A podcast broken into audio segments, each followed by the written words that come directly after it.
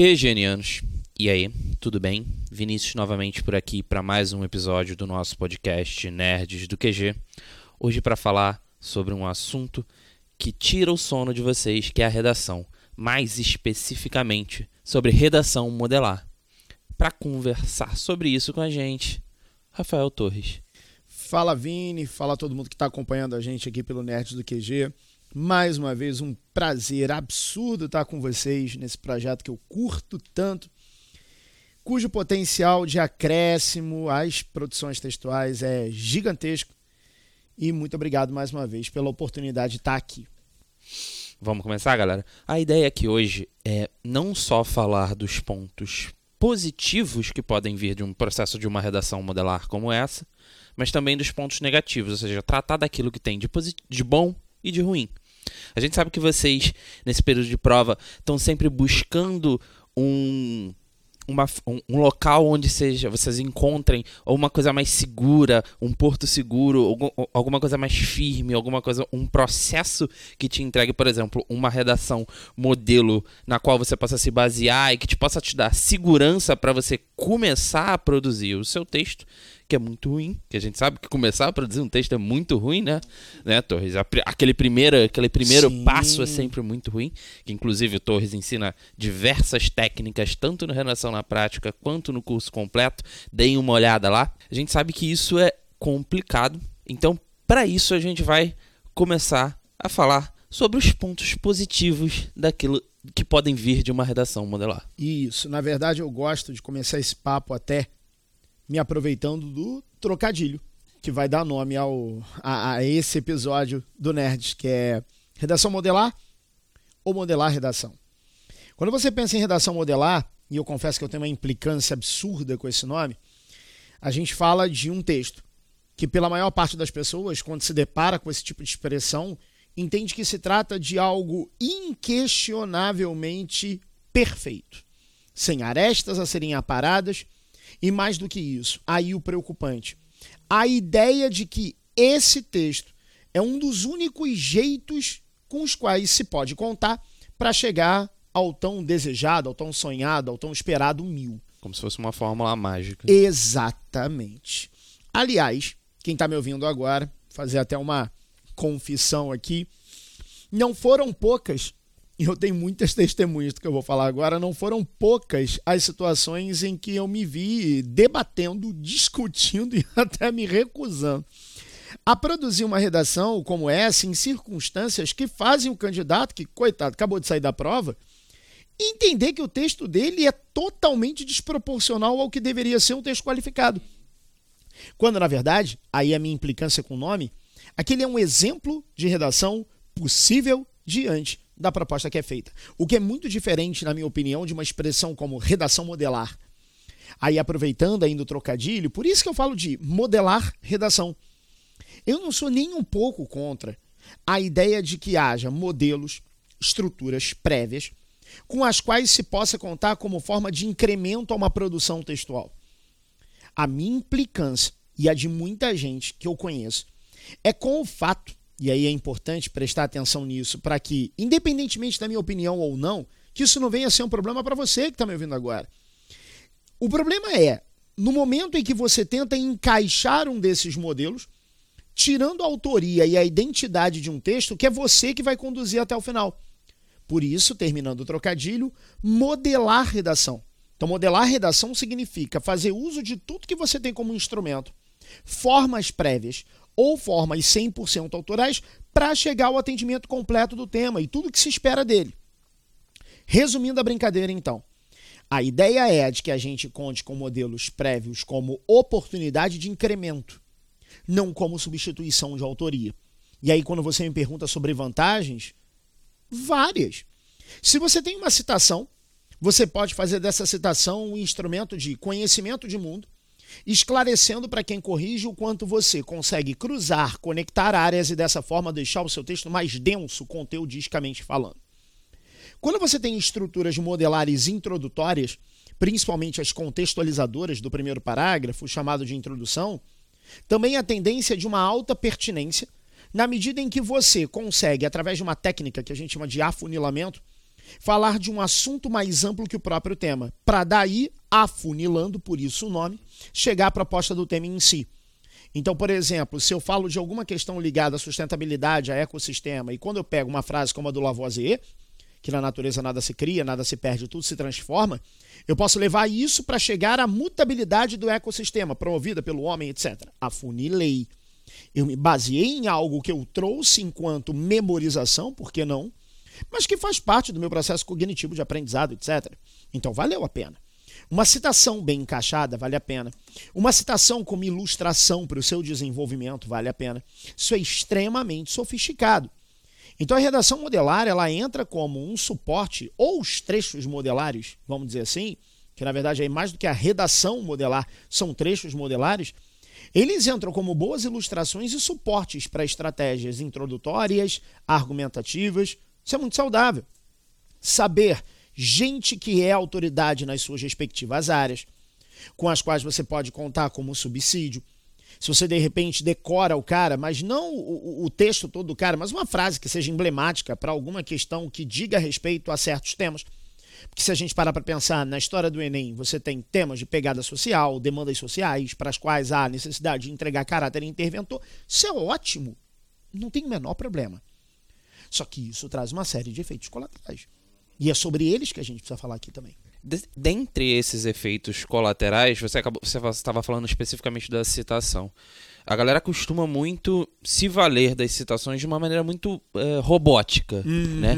Vou buscar um autor X, que é um autor que todo mundo cita, que é um autor de fácil é, entendimento, fácil compreensão, que está ali coletivamente quase que posto uhum. no ambiente de sala de aula, Exatamente. por exemplo, um Bauman da vida, Exato. e acaba enfiando a citação em contextos nos quais ela não é pertinente. Uhum. Aí vão criar gerações, só aproveitando teu gancho.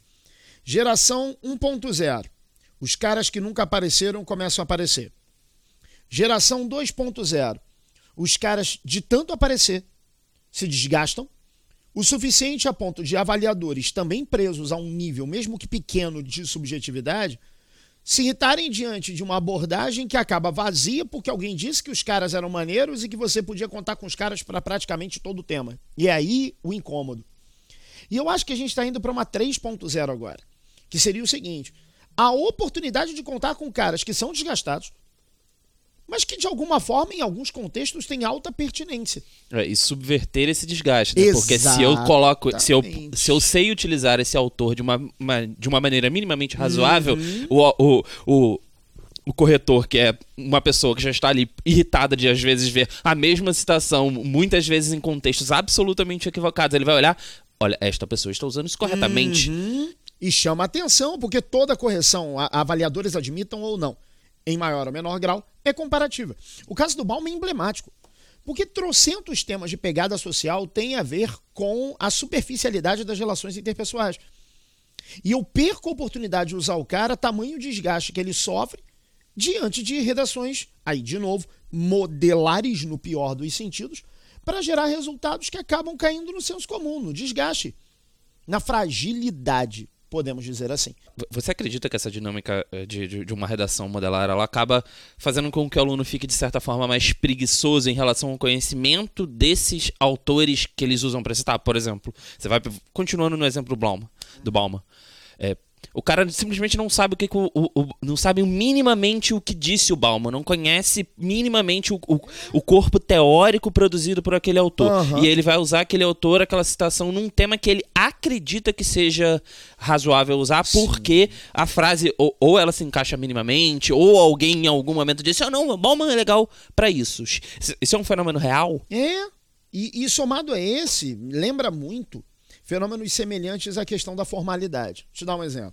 Mesóclise. Mesóclise, estrutura linguística absurdamente em desuso, não errada por isso, mas em desuso, aparecendo como final feliz de conclusão, sem que o, o- o candidato, o redator, tenha completo domínio daquilo que está escrevendo. O candidato tem que ser senhor do próprio texto. Senão, na verdade, ele só reproduz pensamentos que não são dele e que não se encaixam. Porque você tem que ter o fio condutor todo na tua mão. Quando você tenta a inserção, a partir do momento em que alguém falou que é legal, o tema, que é o foco central, se perde. É aí a lógica da coisa. O problema não é você é, é, trazer alguém de novo, porque algumas pessoas não entendem isso. A lógica é: se alguém está vindo, se alguma frase está vindo, se alguma teoria está vindo, se algum conteúdo, teor histórico está vindo, é para subsidiar a produção em cima do tema que foi cobrado. O problema é que a galera, na tentativa de encaixar, se preocupa mais com como vai forçar do que como vai atender. E aí o tema perde espaço para o cara, o cara, entre aspas, né, que seria a autoridade, isso acontece muito com argumentos de autoridade, gerando resultados catastróficos.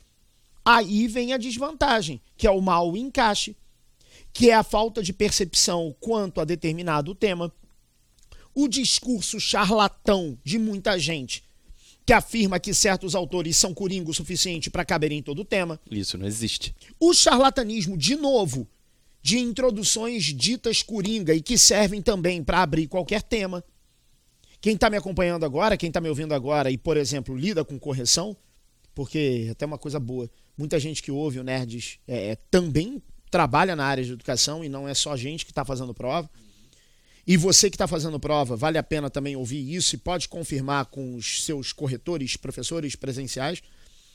É, é, é incomoda muito a forma com que essa forçação de barra vem hoje dando, vem ganhando espaço dentro das produções. Para você ter uma ideia, as bancas principalmente as bancas corretoras, no caso de Enem, né, as, as, as, bancas com o passar do tempo, foram desenvolvendo mecanismos para fazer com que os repertórios que entrassem nos textos fossem avaliados de uma forma cada vez mais técnica a ponto de, de privilegiar quem tem essa habilidade do encaixe. Por exemplo, você que está me acompanhando agora sabe que a competência 2 vale 200. E deve lembrar o que vale 200 dentro da 2, que é atender ao tema, ou seja, em todos os parágrafos você ter uma palavra, pelo menos, para cada eixo central do tema. Atendimento à tipologia textual, tese, argumentos e retomada de tese com intervenção. E o tal do repertório encaixado. O que é o repertório encaixado? Ele tem fonte, ele tem a ver com tema e está bem inserido contextualmente. Tiveram que criar uma metodologia para escalonar 160 e 200, porque o que tinha de gente ainda colocando informação em detrimento do encaixe é um negócio real. E por incrível que pareça, tem muita nota acima da média do que deveria, pelo menos teoricamente, tirar, simplesmente pelo fato de um repertório estar entrado.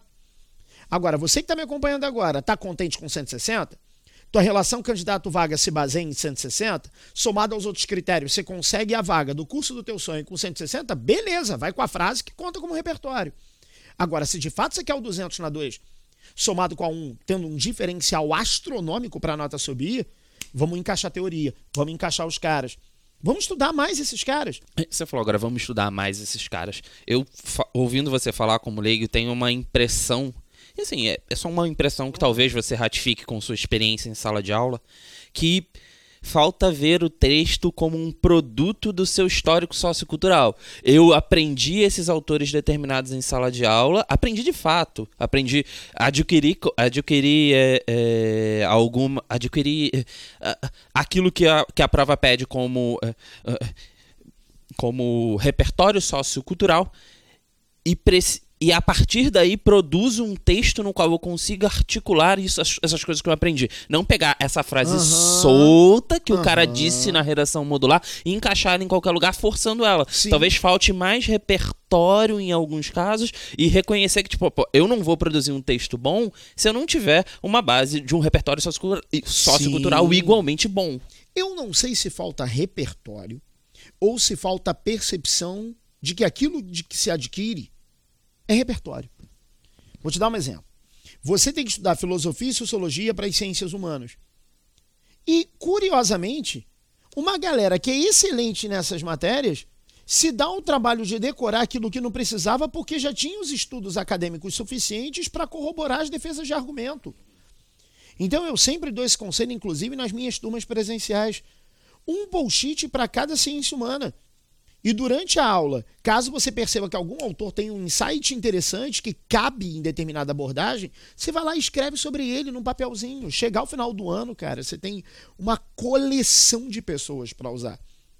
Então, em vez de você decorar gente com a qual você não tem afinidade, conhecimento, cognição, vamos pegar filosofia, sociologia, história, geografia literatura, que você já vai ter que estudar mesmo. e gerar esses insights. Então vamos sair do discurso coringa, vamos ampliar esse leque, trazer mais gente, conhecer mais áreas e fazer com que essas áreas possam fomentar estruturações argumentativas mais saudáveis. Porque avaliadores também são pessoas. A, a redação é escaneada. A nota ainda não é corrigida por scanner. Então a gente ainda precisa, de certa forma, ter a sensibilidade e a empatia de perceber que está falando com o avaliador, que está de saco cheio desses coringas. E se você tiver alguma dúvida, conversa com o seu professor, que ele vai corroborar aquilo que eu estou falando. Galera, a gente teve uma conversinha aqui rápida sobre o assunto. Se vocês quiserem é, a gente já conversou sobre outros temas de redação, inclusive que acabam tangenciando isso que a gente disse hoje, como por exemplo o Mil Além do Mil, né? Referências socioculturais, uhum. repertório sociocultural para além dessas matérias que são as, uh, esses do, do, do currículo acadêmico, né?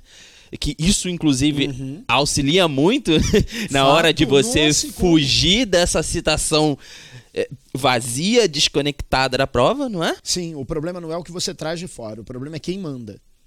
Se o atendimento ao tema mandar, qualquer metodologia por modelo está funcionando. O modelo se sobrepondo à sua autoria, você perde o domínio do texto e acaba sendo uma reprodução alheia, o que normalmente não dá certo. Acho que, né? Vocês podem ouvir o Torres, o rapaz aqui tem o que uns 30 anos de sala de aula aí, quase.